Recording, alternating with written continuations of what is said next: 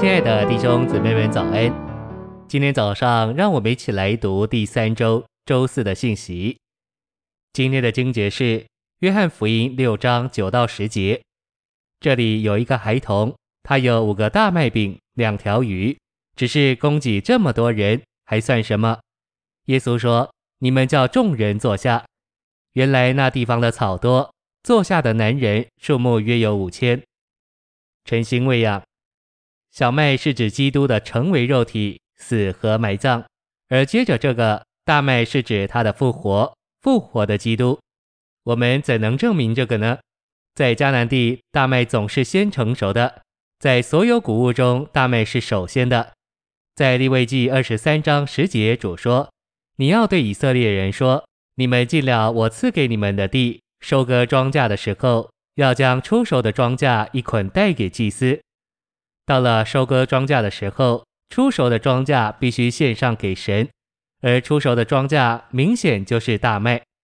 现在我们必须读林前十五章二十节，但如今基督就是睡了之人出手的果子，已经从死人中复活。所有圣经的学者都承认，出手的庄稼乃是预表基督做复活出手的果子，因此我们能证明大麦是代表复活的基督。信息选读：小麦和大麦代表基督的两方面，他的来和他的去。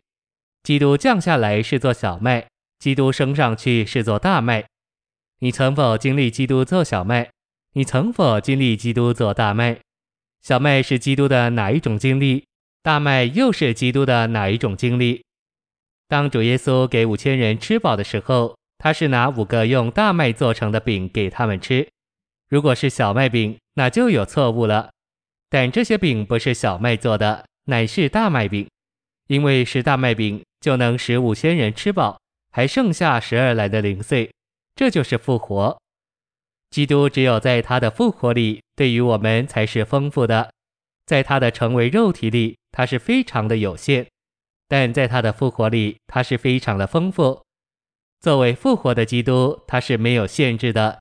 作为那成为肉体的基督，他只是一粒麦子，一个小拿撒勒人，一个卑微的木匠。但是当他进到复活里，他是无限的，时间、空间和物质都不能再限制他。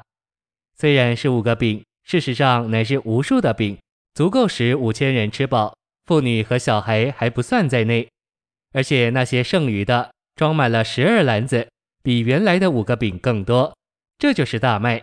这就是基督在复活里，基督在他的复活里是永不受限制的。作为大麦，基督是无限的。根据约翰六章，基督用五个大麦饼使五千多人吃饱，这五个饼剩下的零碎装满了十二篮子，这证明大麦是无限的。一方面，我们在生长受限制的耶稣；另一方面，我们在生长无限的基督。这位基督的丰富是追测不尽的。他的能力是深奥的，我们能像保罗一样说：“我在那加我能力者的里面，凡事都能做。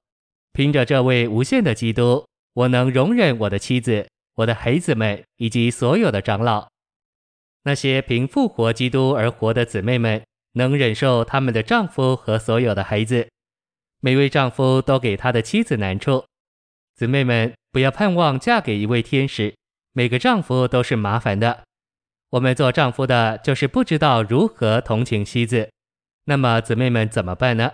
他们必须说：我们做妻子的是得胜有余，因为我们有一位无限的基督，复活的基督现今在我们里面，他能忍受任何事情。要学习长出受限制的耶稣和无限的基督来。我能见证，我有基督做小麦和大麦，我有大量的小麦和大麦。